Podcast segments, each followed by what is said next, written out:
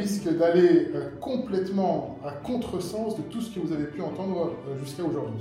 En fait, il faut se méfier des appartements qui ont l'air euh, frais, mais qui ont juste été maquillés pour la vente. Il vaut mieux acheter un appartement en très mauvais état où on refait tout de A à Z, plutôt que de prendre un appartement qui semble être correct et en fait aller que de mauvaise découverte en mauvaise découverte et finalement avoir à tout refaire. La question initiale, c'est est-ce le bon moment d'investir?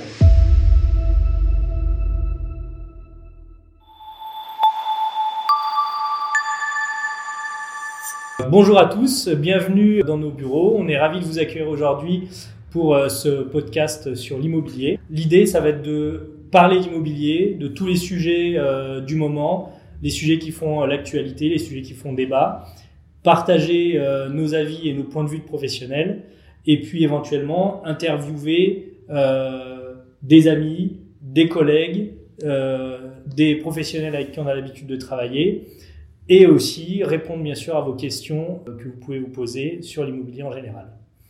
je me présente, moi je suis Benjamin Lefébure, je suis cofondateur des Secrets de l'IMO et investisseur en immobilier depuis une quinzaine d'années maintenant. Et je fais ce podcast avec Soyel. Bonjour à tous, Soyel Yancy, euh, le deuxième cofondateur des Secrets de l'IMO.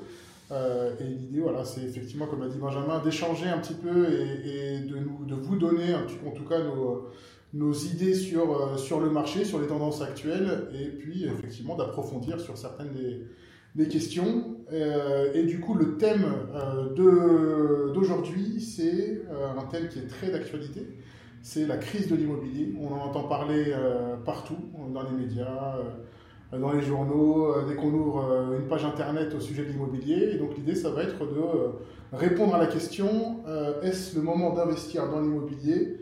Et on parle de cela aujourd'hui, euh, le 1er décembre 2023. Alors, pour commencer à répondre à cette question. Ça peut faire un beau cadeau de Noël. Hein.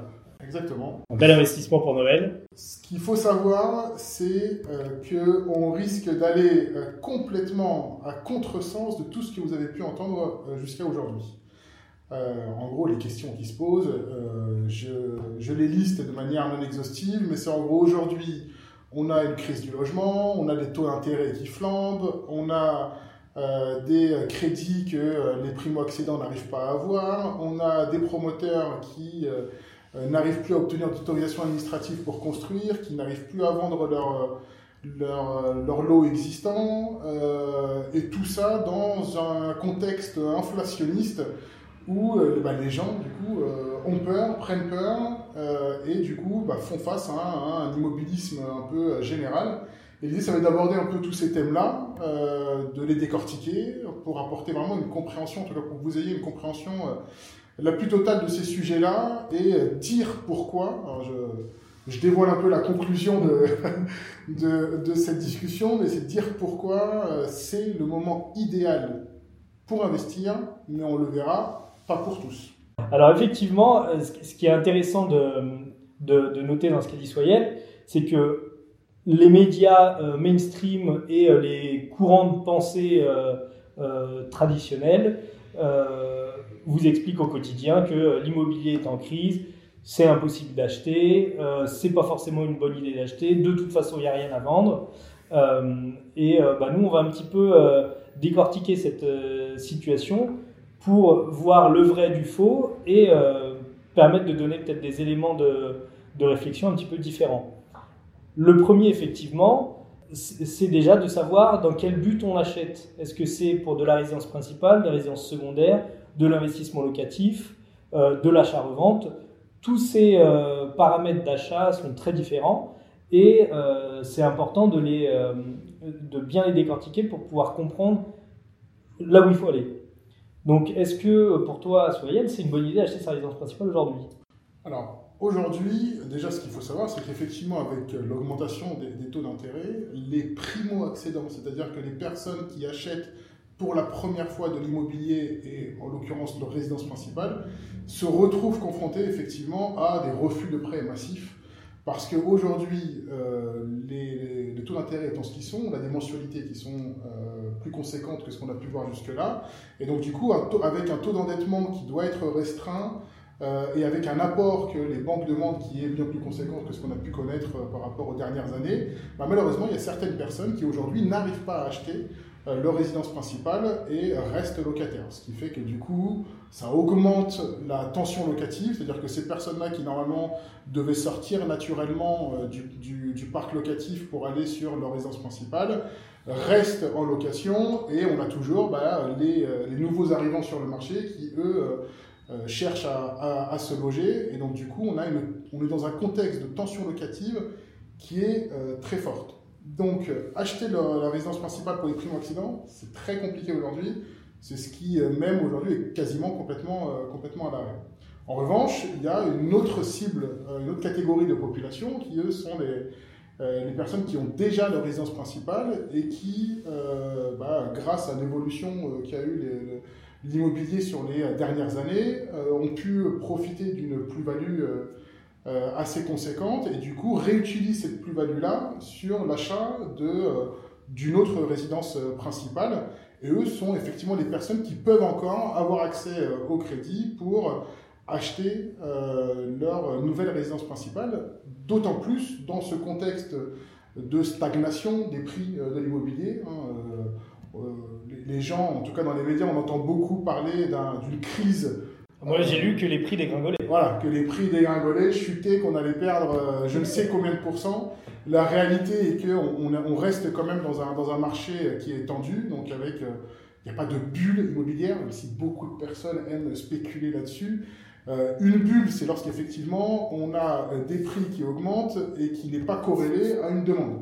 Là, en l'occurrence, sur l'immobilier, c'est un vrai marché de l'offre et de la demande. Euh, pour le coup, il n'y a pas de, bulle à proprement parler, mais effectivement, là où on a pu connaître des évolutions de prix dans l'immobilier assez, fortes ces dernières années, aujourd'hui, ça se tasse, voire même on commence à voir des prix qui diminuent légèrement pas dans la même proportion que l'augmentation des taux d'intérêt, mais par contre, ce qui est très à l'avantage des, acheteurs, c'est le pouvoir de négociation qu'ont maintenant les, personnes qui veulent acheter de, de l'immobilier, et d'autant plus, du coup, leur, leur résidence principale. Donc, pour répondre à la question, c'est oui pour une population, euh, enfin, c'est pas le moment pour certaines populations, parce qu'elles n'ont malheureusement pas accès au crédit, et pour une autre population, c'est euh, un moment euh, toujours propice pour continuer à, à investir. Mmh. Alors, les, les, baisses de prix, euh, tu en as discuté un peu, ça fait un peu euh, soit rêver tout le monde, soit patienter tout le monde. Euh, ce qu'on peut dire là-dessus, c'est que c'est quand même très hétérogène dans ce qu'on constate. C'est-à-dire qu'à Paris, le niveau de prix reste quand même assez élevé. Euh, sur les biens qui n'ont pas de défaut, en vrai, ça ne bouge pas tellement. Il y a même toujours de la croissance sur certains arrondissements. Comment se comportent les villes de banlieue? Alors, c'est, effectivement, c'est, très hétérogène, c'est-à-dire que de parler euh, de l'immobilier comme un marché homogène, c'est la meilleure façon de ne rien comprendre à la réalité du marché. Voire de faire des erreurs. Et de voir de faire des erreurs. Effectivement, on, fait, on prend une conclusion euh, nationale sur des marchés qui sont complètement différents. Euh, pour, alors, nous, on est experts de Paris et de la région parisienne, donc on maîtrise très bien cette région-là.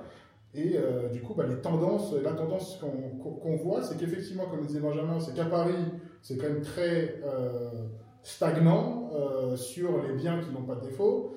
Par contre, sur les biens qui présentent un défaut, là, effectivement, on a une, un pouvoir de négociation qui est plus conséquent. C'est-à-dire que jusqu'à l'année dernière, bah, le pouvoir de négociation à l'achat, il était de zéro. C'est-à-dire qu'en gros, il fallait se positionner au prix sans, conditions suspensives et, euh, et dire merci. Euh... Et Inch'Allah, on obtient le bien. Là, aujourd'hui, on a le temps de la réflexion, on a euh, quelques jours pour se positionner et potentiellement même mettre une, condition suspensive de, financement. Sur le marché en dehors de Paris, donc sur le, marché francilien, euh, on, garde encore des. Euh, donc, on a le projet du Grand Paris. C'est un projet qui, du coup, a été lancé depuis maintenant une, quinzaine d'années, qui est en plein développement. On, voit certaines lignes de transport qui commencent à, à sortir de terre et d'autres qui vont, euh, qui vont sortir de terre d'ici quelques années. Et on garde cette tendance qui est quand même croissante, euh, alors toujours sur des biens qui sont bien placés, hein, proximité immédiate des, transports, en centre-ville, euh, sur, sur des biens qui ne présentent pas de défauts euh, majeurs. Mais on a toujours cette, cette tendance croissante, mais avec un pouvoir de négociation qui reste quand même en, en la faveur de, de l'investisseur. Et donc là, ça, ça, vient à mon point suivant, c'est que si je comprends bien, c'est pas très intéressant aujourd'hui d'acheter sa résidence principale parce que le, le, coût de l'emprunt est très cher et il est pleinement à la charge du futur propriétaire. Par contre, euh, faire un investissement locatif, ça semblerait être un bon moment parce que s'il y a beaucoup de demandes locatives et que les prix baissent, euh, si mes calculs sont bons, ça augmente les rendements. Alors, c'est d'autant plus vrai. Euh, alors, effectivement, l'investissement locatif, en fait, c'est euh, un investissement hein, financier comme un autre qui, du coup, qui, du coup, fait face au couple risque-rendement. Donc, l'idée, c'est que plus on s'expose à un risque, plus, effectivement, on peut espérer avoir un rendement significatif. Quand on parle de risque dans l'immobilier, de quoi on parle? Le risque principal de l'investissement locatif, c'est la vacance locative, c'est-à-dire le fait qu'un bien euh, ne trouve pas de locataire. Et donc du coup, on se retrouve à devoir payer des charges, dont la mensualité, euh, s'il y a un emprunt, et en face sans avoir de revenus euh, locatifs. Et donc pour se prémunir de ce risque-là, bah, l'idée c'est de partir sur des régions, des villes dans lesquelles il y a une tension locative qui est très forte. C'est pour ça que nous, on a pris le, parti de vraiment privilégier déjà la région Île-de-France, qui est la région en France où on a la tension locative la plus forte, mais en plus de ça, de cibler des biens qui se situe à, proximité des centres-villes, à proximité des transports, et euh, tout ça sur un, rayon assez, euh, assez restreint autour de Paris. Euh, cela, cela étant dit, en plus de la tension locative, donc on diminue le risque de vacances locatives, et en contrepartie, on va augmenter le rendement. Pourquoi est-ce qu'on augmente le rendement? Parce qu'aujourd'hui, effectivement, comme on est dans une position l'acheteur est en position de, force dans la négociation, on arrive à acheter aujourd'hui à des prix qui sont un peu moindres que ce qu'on a pu voir jusque-là. Mais comme le coût du crédit euh, augmente, lui, ça compense peut-être Alors, oui et non. C'est-à-dire que dans l'investissement immobilier, il vaut toujours mieux acheter à un prix faible, même à avoir des, conditions de financement qui sont élevées euh, contextuellement, parce qu'on sait que dans le temps, le contexte financier peut, changer. Aujourd'hui, on est effectivement dans un contexte inflationniste. Peut-être que dans quelques années, ce ne sera plus le cas, et auquel cas les taux d'intérêt reviendront sur des bases, euh, alors ils reviendront, euh, je ne pense pas à court terme, sur les mêmes bases qu'on a, a pu voir ces dernières années, euh, autour de 1%, mais peut-être que les taux descendront autour de 2,5-3%. À ce moment-là, il sera toujours temps de racheter son crédit, se faire racheter son crédit à ces conditions-là, et donc diminuer significativement la pression financière. Et donc, du coup, on aura eu un bien à un prix au mètre carré qui est intéressant, sur lequel on aura pu se positionner parce qu'on on est en position de force, et à des conditions financières intéressantes également. donc, c'est le meilleur des deux mondes. Exactement. C'est acheter pas cher avec des bonnes conditions d'emprunt. C'est comme ça qu'on fait euh, des bonnes affaires, et en l'occurrence, bah, tu peux le dire, hein, parce que nous, on l'a connu euh, quand on a commencé à investir il y a maintenant pas mal d'années, en 2007-2008 on était à peu près face aux mêmes questions qu'on se pose aujourd'hui. Et c'était des taux euh, actuels, hein, c'était euh, autour de 4%. Euh. Exactement, exactement. Et on nous parlait déjà de bulle immobilière, de crise immobilière. Bon, ben, on a vu ce qui s'est passé sur les, 15 années qui, ont suivi. Donc, l'immobilier, de toute façon, c'est des cycles, on le sait. Hein. Il y a des hauts, il y a des bas. Et l'idée, c'est vraiment en période de crise. moi, je parle surtout de crise du logement et pas tant de crise de l'immobilier crise du logement, elle est réelle, c'est-à-dire que c'est des gens qui aujourd'hui ont du mal à se loger. Et ça, effectivement, c'est euh, euh, bah, triste hein, de, faire ce, de faire ce constat-là. Malheureusement, ça va aller en s'aggravant, on le sait, on en parlera après. Euh, mais effectivement, l'immobilier, c'est des cycles, et il faut aujourd'hui bah, profiter du cycle bas dans lequel, dans lequel on est pour faire des acquisitions intéressantes, profiter de ce pouvoir de négociation que les acquéreurs ont pour acheter des biens des côtés et derrière lorsque le cycle repartira, se refaire refinancer et profiter effectivement d'une rentabilité qui sera euh, bien supérieure à ce qu'on a pu avoir jusqu'à aujourd'hui. Mais donc on est, on est euh, aujourd'hui dans une période baissière. Est-ce qu'il ne faut pas attendre la fin de la baisse? Ah bah, Si vous savez quand est-ce qu'est la fin de la baisse, euh, c'est jackpot. On ne sait jamais quand est-ce que la fin de la baisse a lieu. Ce que l'on sait, c'est qu'aujourd'hui, les investisseurs sont en position de force donc nous, on en profite beaucoup pour vraiment mettre en avant euh, les défauts, et c'est notre, notre force, c'est d'arriver, euh, parce que grâce à notre positionnement sur des biens dans l'ancien, des biens qui nécessitent des travaux, on arrive aujourd'hui vraiment à être, agressif sur les, négociations. là où c'était malheureusement moins, moins effectif, moins impactant il y a encore quelques années. Mais là aujourd'hui, on arrive vraiment à montrer aux vendeurs bah, que leur bien nécessite quand même des transformations assez conséquentes, qu'aujourd'hui légalement, leurs appartements qui sont des passoires énergétiques doivent subir quand même un, des travaux assez conséquents qui peuvent être coûteux. Donc du coup, on appuie là où ça fait mal pour effectivement négocier, euh, négocier assez, assez fortement. Est-ce qu'on peut euh, partager euh, à peu près là, le, prix au mètre carré auquel nous on se positionne sur Paris en ce moment? Alors sur Paris, effectivement, alors, encore une fois, les baisses, les prix ne sont pas significativement plus bas, les prix affichés, les prix de vente. Par contre, les prix auxquels on achète, eux par contre, euh, sont bien décotés, parce qu'encore une fois, on a ce pouvoir de négociation. Encore faut-il qu'en face, euh, pour avoir ce pouvoir de négociation, il faut présenter des conditions euh, de financement solides. Donc c'est pour ça que je disais, c'est intéressant, pas pour tout le monde, c'est intéressant pour les personnes qui aujourd'hui ont les reins solides financièrement. Et si on arrive à se positionner euh, avec des niveaux, un niveau d'apport conséquent, voire même le Graal qui est aujourd'hui de se positionner sans condition suspensive de financement, là on arrive à acheter très décoté par rapport au prix du marché. À, titre euh, d'exemple, et tu me poses la question à, juste titre, c'est qu'on arrive effectivement à faire de très belles opérations à Paris. Euh, aujourd'hui, on est sur des, des, investissements dans, dans, de très bons arrondissements parisiens à des prix au mètre carré qui tournent autour de 6 000 euros du mètre. Donc, ce qui est quand même euh, très conséquent. Alors, c'est des biens qui nécessitent des travaux, bien évidemment. Donc, euh, c'est des travaux qu'il faut, euh, des coûts qui viennent se, greffer à ça. mais là où, pour exactement le même bien, dans le même état, il y a encore un an et demi, on pouvait l'acheter 50% plus cher. Donc, c'est. Donc, c'est le, moment, c'est le moment de faire des bonnes affaires c'est le moment de faire des bonnes affaires. Le Black Friday était, euh, est passé il y a quelques jours. Dans l'immobilier, c'est toujours le cas. Et du coup, bah, ça, me fait, euh, ça me fait penser à la question. Donc, on aborde les travaux. C'est un point que euh, beaucoup de particuliers redoutent, que ça rebute même pour certaines personnes, c'est-à-dire bah, faire face à des gros travaux, combien ça va coûter, combien de temps ça va me prendre, Comment est-ce que je ne me fais pas arnaquer par euh, des soi-disant professionnels du, bâtiment Comment est-ce que tu peux euh, un peu répondre à, ces questions-là et rassurer euh, les, particuliers qui veulent acheter de l'ancien mais qui ont peur de se lancer dans les travaux conséquents? Je pense que le premier point pour faire des travaux dans de bonnes conditions, c'est d'être bien entouré. Il ne faut pas hésiter à avoir recours à un architecte, un architecte d'intérieur. En fait, euh, on va dire une, tierce personne qui va permettre euh, de, faire l'arbitrage sur les, décisions à prendre. Il y a des décisions sur lesquelles on n'est pas compétent, euh, donc on a besoin d'un appui. Donc je pense que c'est très important et ça permet en plus de bien définir en amont ce qu'on va réaliser comme travaux. Et quand on sait ce qu'on veut faire, en général, on y arrive.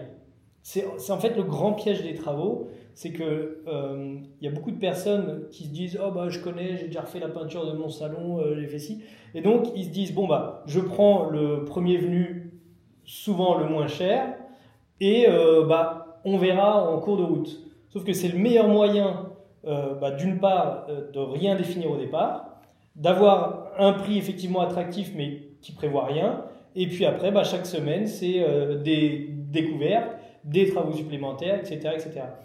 Donc nous, quand on fait des projets, la première chose qu'on fait, c'est qu'on définit un cadre précis avec toutes les spécificités, de chaque point. Donc, euh, je dis n'importe quoi, euh, on va choisir le carrelage avant d'avoir commencé les travaux. On va choisir les revêtements de sol, on va choisir les couleurs des murs.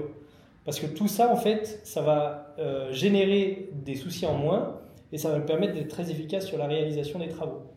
Ensuite, évidemment, ben, on a notre propre entreprise euh, générale de bâtiment. Donc, on a la capacité de produire nous-mêmes euh, un gros volume de travaux. Et euh, ben, avec mon expérience d'ingénieur et les ingénieurs qu'on a en salarié, on peut développer des projets de manière fluide, efficace et sur des délais relativement courts.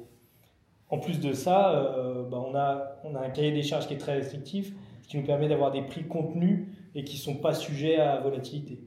Et, tu dis quoi aux, personnes qui disent que pour payer moins cher, eh ben, ils vont faire des travaux eux-mêmes? Bon courage. non, mais en fait, c'est en fait, euh, une fausse économie. En fait, les gens qui calculent comme ça, ils ne valorisent jamais leur temps, dans un premier temps. Ils valorisent jamais leur temps et ils ne valorisent pas non plus le temps d'immobilisation du bien. C'est-à-dire que euh, Monsieur X va dire euh, Ok, bah, c'est moi qui vais peindre Sauf qu'il va prendre trois semaines, un mois pour peindre, la finition sera pas terrible, mais ces trois semaines, un mois, en fait, ça aurait été loué, et donc euh, ça va être tout de suite 1500, euh, 2000 euros de loyer, donc de revenus pour lui, dont il va se passer. Plus euh, la fatigue, les contrariétés, les allers-retours chez le roi Merlin. oui, les surestimations de compétences. exactement. Et ça, c'est dans le meilleur des cas. Le pire des cas étant qu'à la fin, il fasse appel à un artisan pour faire les travaux et donc il aura payé deux fois. Hmm. Effectivement. Et du coup, se positionner sur des biens décotés mais qui nécessitent des travaux, ça reste plus intéressant financièrement que de se positionner sur des biens qui euh, ne nécessitent pas de, travaux et qu'on peut louer dès euh, le premier jour à, l'issue de l'acquisition Alors c'est évident à condition de maîtriser euh, les travaux. Pourquoi c'est évident? Bah, Parce que ça permet d'acheter vraiment en dessous du marché et ça permet d'avoir une plus-value latente immédiate. Qu'est-ce que ça veut dire? Ça veut dire qu'admettons, on achète un bien à 400 euh, 000 euros, on fait 50 000 euros de travaux, bah, le bien, il va pas valoir 450 000 euros, mais il va en valoir 500, 550.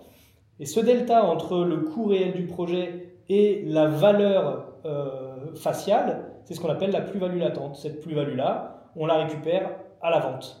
Donc soit à la vente immédiate dans le cadre d'opérations de marchand de biens, soit après une période d'exploitation, une dizaine d'années, c'est pas mal, euh, on perçoit cette plus-value, plus après la croissance du marché s'il y a. Donc on a toujours une plus-value latente lorsqu'on fait les travaux? De manière générale, si les travaux sont euh, bien timés, bien chiffrés, en général, oui, il y a de la plus-value. Oui, et du coup, tu dis quoi aux gens qui, par peur des, euh, travaux, même si effectivement on leur dit qu'il y a une plus-value latente à l'issue des travaux, mais qui ont quand même cette peur et ne veulent pas se lancer dans les travaux, achètent des biens du coup dans le neuf?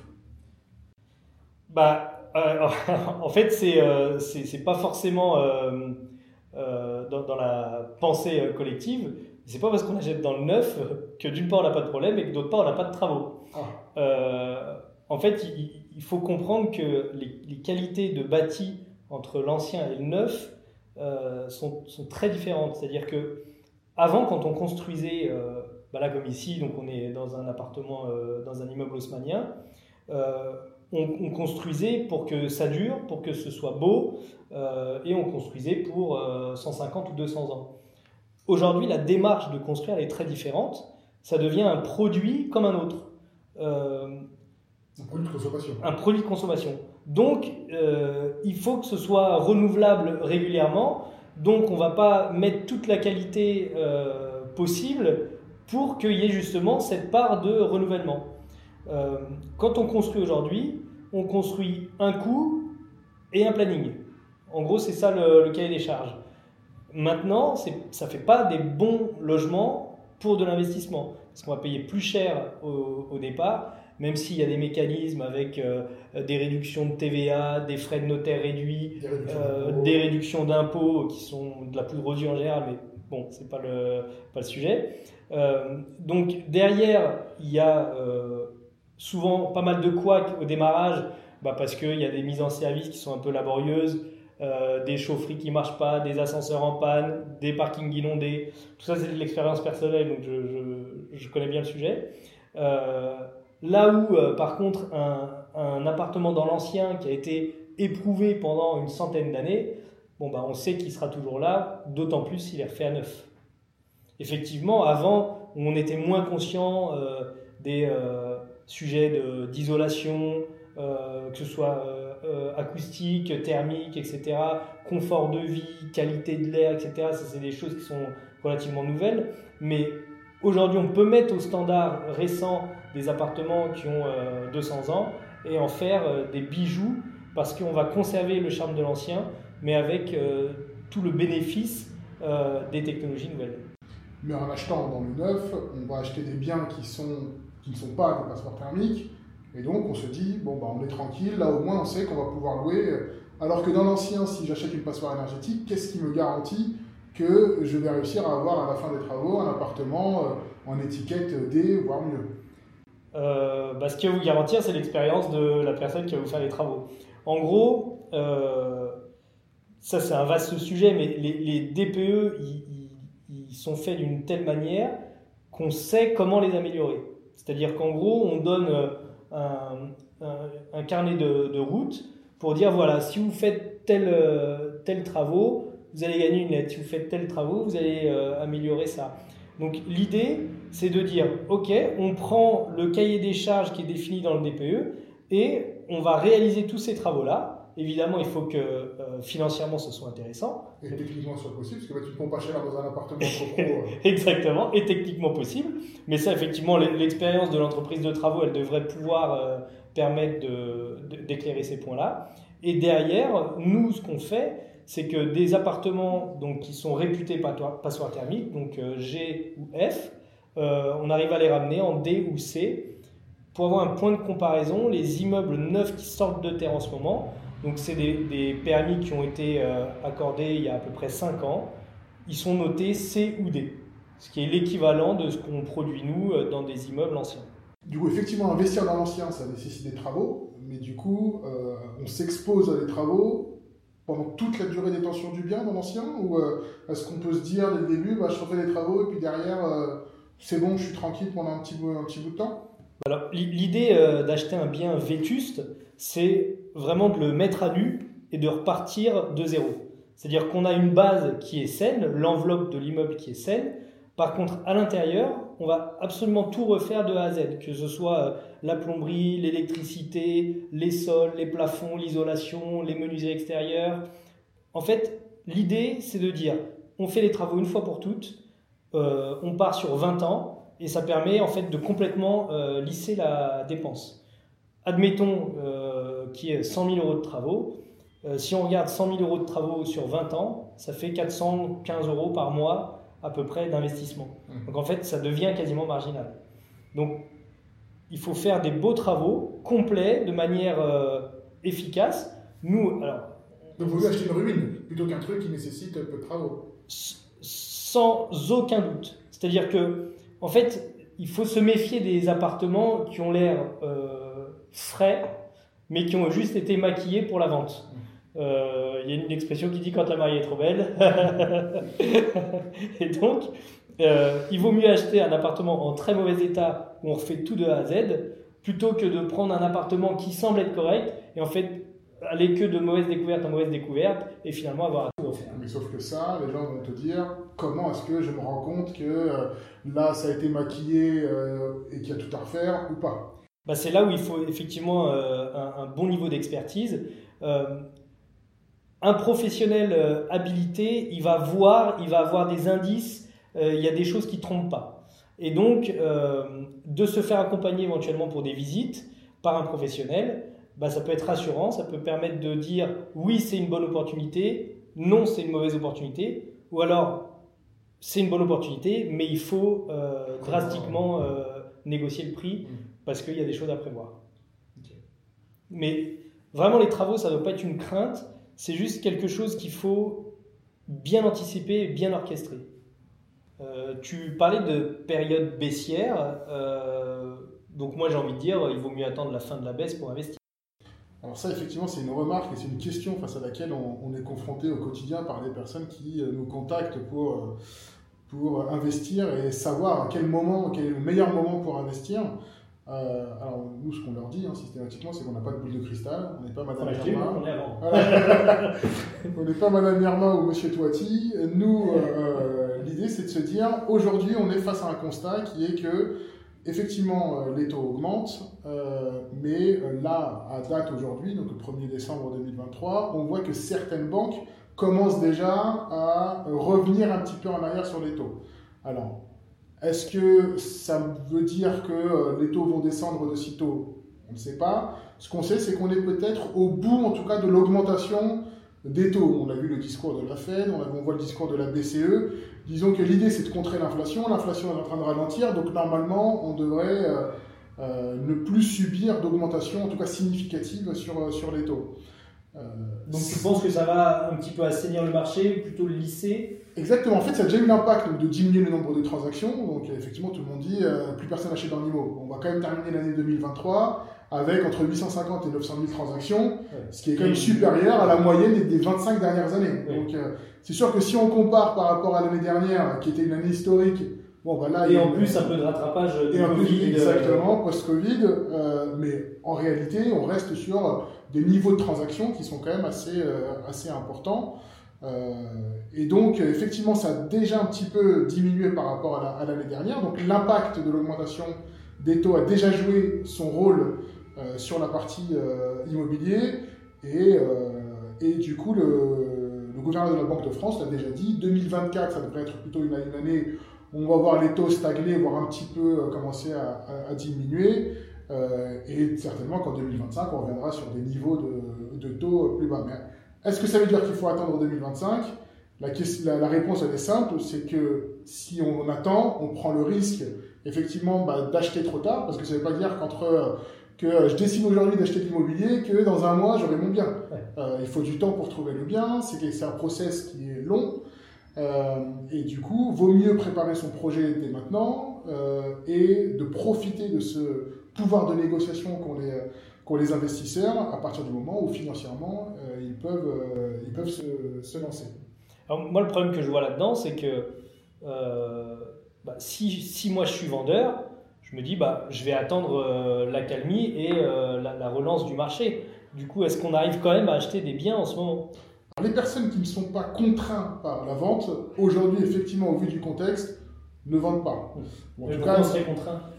Ah bah, du coup, c'est la, fameuse règle des 3D, euh, divorce, décès, déménagement. Donc ça, effectivement, les personnes qui sont face à, ces, à ce contexte-là... C'est des impondérables. Exactement. C'est des faits de vie qui font qu'elles se retrouvent dans l'obligation de vendre, et c'est face à ce, type de vente-là, et ce type de vendeur-là, qu'on arrive aujourd'hui à faire de très, belles, de très belles négociations et de très bons achats. Et d'ailleurs, c'est aujourd'hui quasiment la, la, majorité des biens que, que l'on achète pour, euh, pour nos clients.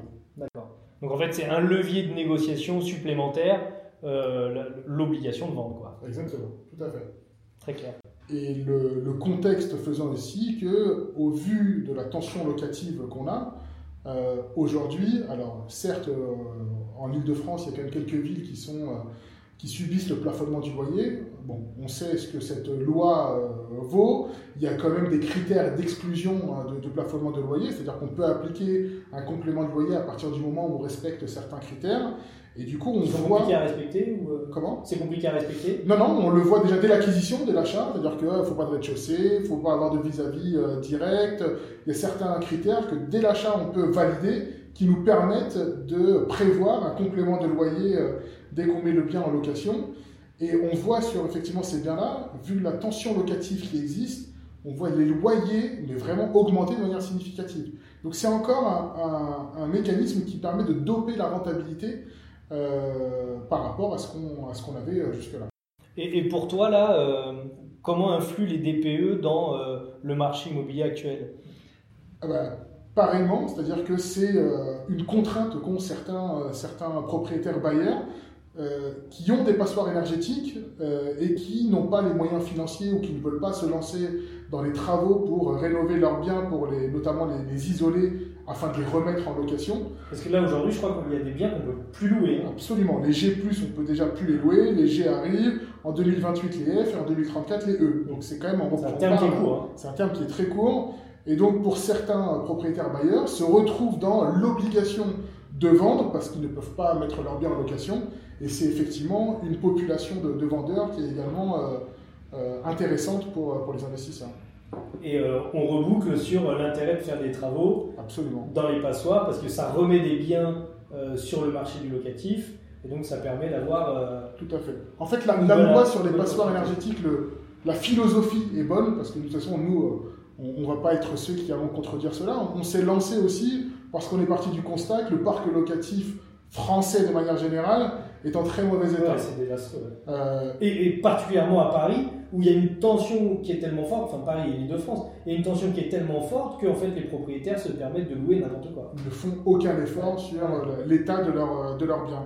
Et donc du coup, effectivement, la philosophie est bonne de d'isoler pour apporter du confort aux, aux, locataires. Après, c'est vrai que sur les calculs et sur le calendrier, tout n'est pas parfait, très certainement qu'on aura un allongement des, calendriers, mais ça permet quand même de mettre la pression sur euh, certains euh, propriétaires bailleurs pour euh, bah, avoir en tête de faire les travaux à court ou moyen terme. Oui, et c'est quand même une absolue nécessité que d'améliorer le parc locatif français. Absolument. Parce que c'est vrai que c'est très très mauvais. Absolument. Et nous, c'est ce qu'on dit systématiquement à nos clients, hein, c'est qu'on dit, vous êtes investisseur, eh ben, il faut considérer vos locataires comme des clients. C'est comme si vous vous lancez dans une entreprise euh, entrepreneuriale et que vous visez des clients. Ces clients-là, ce sont vos locataires. Donc il faut les choyer, il faut qu'ils restent pour vous éviter des frais de turnover, pour vous éviter d'éventuelles dégradations dans, dans, vos biens. Euh, et pour pérenniser votre investissement. En fait, un locataire qui est heureux et qui est bien chez lui, c'est un locataire d'une part qui paye et d'autre part qui reste. Absolument. Donc tu, disais, pour toi finalement, l'immobilier n'est pas en crise, mais il y a une vraie crise du logement. Est-ce que tu peux euh, expliciter un peu ta pensée? Oui, bien sûr. En fait, euh, ce qu'il faut savoir, c'est qu'en France, on a un besoin structurel de 500 000 nouveaux logements par an. Donc euh, c'est à peu près ce qu'il ce qu'il faut produire. À produire exactement de nouveaux logements pour bah, loger l'ensemble des, des, citoyens français. Euh, sauf qu'aujourd'hui, déjà dans les bonnes années, lorsque les promoteurs étaient sûrs de vendre leurs biens, lorsque les taux d'intérêt étaient, euh, bas, euh, ils, arrivaient difficilement à en faire autour de 400, 415 000 logements par an. Aujourd'hui, au vu de l'augmentation des taux d'intérêt et face à un refus de prêt qui est quand même assez, conséquent, aujourd'hui, c'est plutôt autour de 350, entre 300 et 350 000 logements qu'ils vendent par an. En fait, euh, effectivement, les promoteurs, ils vendent avant de construire. Absolument. Donc s'ils ne vendent pas, il n'y a rien qui sort de terre. Exactement. ce qui augmente ce déficit de logement. Absolument. Et en plus de ça, vient se greffer une difficulté, mais ça qui existe depuis toujours en France, c'est la difficulté pour, le, pour les promoteurs d'avoir des autorisations administratives pour faire des projets rentables en fait, on vient à chaque fois bah, contraindre fortement avec une proportion de logements sociaux, avec euh, euh, des places de stationnement, avec une hauteur maximum qui fait que... Des espaces verts. Des espaces verts, qui fait que la rentabilité du projet est impactée, et donc, bah, du coup, ils peuvent ne plus pouvoir faire certains, certains projets. Euh, et donc, tout ça cumulé fait qu'aujourd'hui, on se retrouve face vraiment à un manque structurel de logements qui se creuse, et ça ne va pas aller en s'améliorant, bien c'est même l'inverse et du coup, ça va être de plus en plus difficile. Et du coup, nombre d'experts euh, bah, s'avancent en disant qu'effectivement, aujourd'hui en France, on, va dans des temps qui sont quand même très compliqués euh, lorsqu'il s'agit du, euh, du, logement. Et donc la bonne idée qu'on a eue, c'est d'en plus créer les DPE pour sortir des logements anciens. En fait, c'est effectivement c'est le contexte fait qu'on a beaucoup de choses qui viennent se greffer en même temps, qui du coup rend euh, bah, la crise réelle pour les personnes qui aujourd'hui cherchent à se loger. On, l'a vu également avec l'effondrement hein, de beaucoup de constructeurs de maisons individuelles qui, eux, bah, vendaient essentiellement à des primo-accédants euh, leurs maisons. Euh, bah, effectivement, en l'absence de primo-accédants sur le marché, les constructeurs de maisons individuelles n'ont plus de carnet de commandes et donc du coup ont fermé les uns après les autres. Et du coup, c'est un acteur de plus qui pouvait contribuer à la construction de logements en France bah, qui, euh, disparaît de la cartographie et ça vient accentuer du coup cette euh, crise du logement euh, majeure. Ouais. Et ce, qui, qui a aussi pêché chez les constructeurs de maisons individuelles, c'est la législation sur l'artificialisation des sols. En gros, aujourd'hui, on veut donc atteindre zéro artificialisation nette. Qu'est-ce que ça veut dire? Ça veut dire qu'on ne doit plus donner d'autorisation de construire sur des terrains qui sont vierges. Ou alors, euh, c'est construire ici, mais il faut déconstruire ailleurs.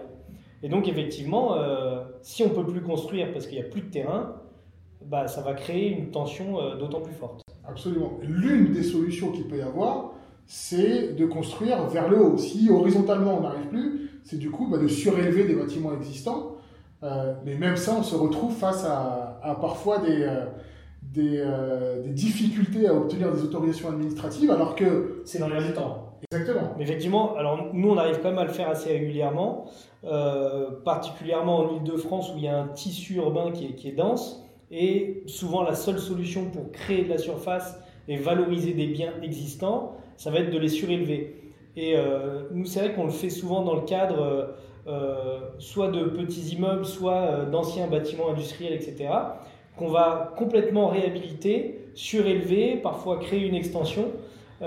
Ça permet d'une part de valoriser le bien, parce qu'en fait, quand on surélève, on va construire à 3500, 4000 euros du mètre un bien qui en vaut 8 ou 10. Donc cette économie d'échelle, on va pouvoir la récupérer pour améliorer tout le bâti et en faire un logement, euh, enfin un immeuble très premium euh, avec un coût qui sera euh, très modéré. Et ça, c'est des bonnes opérations à faire en marchand, par exemple. on accompagne des clients comme ça pour donc des opérations qui se déroulent sur, on va dire, 24-36 mois, où effectivement on fait une acquisition, euh, l'ensemble des autorisations administratives, la conception, les travaux, et ensuite on va euh, revendre le bien. Et effectivement, ça fait d'autant plus sens de le faire en région parisienne ou à Paris que le prix au mètre carré euh, est élevé et que du coup le ratio donc, de construction versus ce qu'on va pouvoir revendre est intéressant et on arrive à dégager une forte valeur valeur ajoutée. Exactement, c'est en fait c'est le delta entre le coût de la construction et le prix de la vente bah, qui va euh, générer la marge euh, à la fin. Alors après, il faut faire attention sur les calculs de marge parce qu'il y a quand même des sujets, euh, notamment de TVA, de plus-value, etc., qui peuvent être techniques. Mais effectivement, on est à même d'accompagner un peu tout le monde là-dessus. Et comment, du coup, on arrive à, à repérer alors, dans, dans, le milieu, on appelle ça des, dents creuses, des immeubles qui sont plus bas que d'autres et du coup qui présentent potentiellement une, surélévation, comment est-ce qu'on les identifie et comment est-ce qu'on sait que on va avoir les autorisations administratives pour, pour le faire et ne pas se lancer du coup dans un projet euh, sans savoir si, si, on va réussir à aller au bout? Alors effectivement, bah, ça c'est un travail de fourmi, c'est un travail euh, vraiment de terrain. Alors aujourd'hui, on a des outils comme euh, tout simplement Google Maps qui permet de se promener un peu dans la ville et puis de voir bah, s'il y a des immeubles qui sont euh, vraiment plus bas que le reste autour. Et ensuite, bah, en premier lieu, il va falloir faire une étude du PLU. Donc c'est le plan local d'urbanisme. C'est un document qui est édité par la ville, par le département, par des communautés de communes, ça dépend des cas, qui définit en fait les grandes lignes d'urbanisme et ce qu'on appelle les gabarits fonciers c'est-à-dire dans une parcelle, qu'est-ce qu'on va avoir le droit de construire? Donc la hauteur, la largeur, la profondeur, le retrait. Et ça c'est rue par rue. Ça c'est même rue par rue, c'est même parcelle par parcelle. Donc c'est vraiment euh, très précis. Euh, alors c'est un jargon qui est un petit peu euh, spécialisé, donc c'est pas à la portée de tous, mais il faut être capable de bien analyser, bien intégrer toutes les contraintes, et derrière aller se renseigner même directement auprès des services d'urbanisme pour voir la possibilité qu'il y a euh, et l'intérêt même de la ville à ce qu'on dépose un permis. Parce que dès qu'on touche au bâti existant, euh, on sait qu'il va y avoir euh, des, problématiques avec les voisins, des intérêts qui sont divergents. Donc c'est important de se rapprocher au, plus tôt des services concernés pour casser toutes les barrières et pouvoir faire le projet rapidement et de manière efficiente. Et est-ce que du coup aujourd'hui sur ce type de projet-là, qui sont du coup des projets qui mettent du temps à, sortir de terre. En termes de financement, euh, est-ce que c'est euh, quelque chose qui euh, est compliqué à obtenir ou pas? Alors aujourd'hui, effectivement, les opérations de marchand sont très compliquées à, réaliser parce que les financements sont restreints. Donc ça va demander des niveaux d'apport plus importants. il y a quelques années, on arrivait à travailler avec 20% d'apport pour les opérations de marchand. Maintenant, on est plutôt autour de 50, 60, voire même des opérations qu'il faut faire 100% en fonds propres. Euh, bah, pour sauter ce, frein de la banque. Et éviter des frais financiers très importants pendant la durée du projet. Exactement, parce qu'effectivement, aujourd'hui, quand on emprunte à 5-6% par an, bah, c'est autant de, de, marge qui disparaît. Donc ça contraint fortement euh, la durée du projet. Donc si on peut euh, faire fi de ça, il faut en profiter. Et du coup, est-ce que la recette, ce serait pas de faire ce type de projet-là, de mettre en location, donc d'exploiter les biens et ensuite de les mettre à la vente lorsque le marché sera, se, portera, euh, sera plus favorable? Alors, oui et non. En fait, c'est une bonne alternative. Mais en fait, là, le, bon choix, ça va être de l'exploiter au moins 5 ans pour que ça sorte de la qualification d'immeuble neuf. La contrepartie de ça, c'est qu'on n'a plus le droit aux, frais de notaire réduits. Parce que pour les opérations de marchand, les, les, frais de notaire sont soit réduits autour de 2%, soit nuls. Enfin, quand je dis nul, c'est 175 euros donc, de frais d'enregistrement. donc bon, c'est nul à l'échelle d'un projet de, marchand. Euh, mais par contre, euh, si on l'exploite 5 ans, on sort de l'immeuble neuf et on n'est plus assujetti à la TVA. Donc c'est des calculs qu'il faut faire. Dans un marché actuel qui est baissier, effectivement, c'est une bonne solution de dire on l'exploite 5 ans ou 6 ans ou 7 ans, on attend que le marché euh, redevienne florissant et ensuite on passe à la vente on, parle de, ce cas de figure parce qu'effectivement aujourd'hui on est confronté notamment sur l'un des projets où, à, ça et où on a décidé de faire pivoter le projet. C'est-à-dire que l'immobilier, comme j'ai dit tout à l'heure, c'est comme une entreprise. Hein. on lance une entreprise et il faut surtout être agile et savoir pivoter en fonction du contexte. Le contexte d'il y a 18 euh, mois n'est pas le même qu'aujourd'hui. Et donc un immeuble qu'on avait prévu de revendre à la découpe à l'issue des travaux, aujourd'hui on s'oriente sur la réalisation d'un co-living dans, l'immeuble euh, qu'on va du coup exploiter un certain nombre euh, d'années avant potentiellement de revendre effectivement, euh, de revenir sur le plan initial. Exactement. En fait, c'est aussi l'intérêt de faire des bonnes acquisitions. Quand je dis bonnes acquisitions, c'est un prix agressif. C'est qu'en fait, ça permet de garder de la souplesse dans le mode d'exploitation. Donc effectivement, là, le postulat de base, c'était de dire on l'achète, on le surélève, on le rénove entièrement et on le revend. Bon, bah, euh, il y a 24 euh, mois, on ne pouvait pas euh, présager du, marché actuel. Le marché étant ce qu'il est, on a pris la tangente et on dit, bah voilà, comment on va pouvoir rentabiliser au mieux cet investissement? C'est un immeuble qui est assez conséquent, qui se prête parfaitement à l'exploitation au co-living parce qu'on peut faire des unités d'habitation séparées avec des belles parties communes, des extérieurs, des terrasses, des jardins. Donc c'est un, lieu qui va être très vivant, très facile à louer et euh, qui va permettre d'avoir un rendement excellent parce qu'en co-living, comme on va adosser du service euh, au bien, eh ben on va avoir des rendements qui sont bien meilleurs. Donc derrière exploitation, 5-6 ans, et ensuite on pourra revendre à la découpe en refaisant quelques petits travaux d'aménagement, mais euh, vraiment le minimum pour lui redonner l'aspect d'un immeuble d'habitation classique. Oui, parce qu'on aura déjà dans la conception prévu ce cas de figure-là et du coup euh, fait des travaux en conséquence. Exactement. En fait, aujourd'hui, on modélise un immeuble d'habitation qu'on va segmenter un petit peu plus pour créer des chambres euh, distinctes. Mais effectivement, ensuite, ce sera juste un petit peu de travaux de cloisonnement qui vont permettre de euh, redonner l'aspect d'un immeuble classique. Très clair. Du coup, on, en arrive à, la conclusion de, ce, ce cet échange, la question initiale c'est est-ce le bon moment d'investir? Moi, Je pense qu'on y a euh, pas mal répondu. Euh, le, point, c'est vraiment de dire euh, dans quel but on veut acheter de l'immobilier. Pour faire du locatif ou des opérations de marchand, c'est effectivement un excellent moment parce que, comme on le sait tous, c'est pendant les crises qu'on fait des bonnes affaires.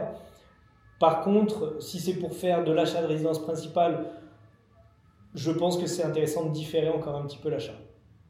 Euh, bah voilà, on arrive du coup à la fin de, cet échange. Mais merci à tous hein, de nous avoir euh, écoutés en espérant qu'on a apporté pas mal d'éléments de, de, réflexion pour vous euh, projeter sur, sur le marché immobilier et sur potentiellement un, futur investissement immobilier. Et, et, on vous dit à très bientôt pour un deuxième épisode encore plus intéressant. Et évidemment, si vous avez des questions, si vous avez besoin euh, d'éléments euh, nouveaux de réflexion, n'hésitez pas à les laisser en commentaire et puis on y répondra lors de la prochaine vidéo.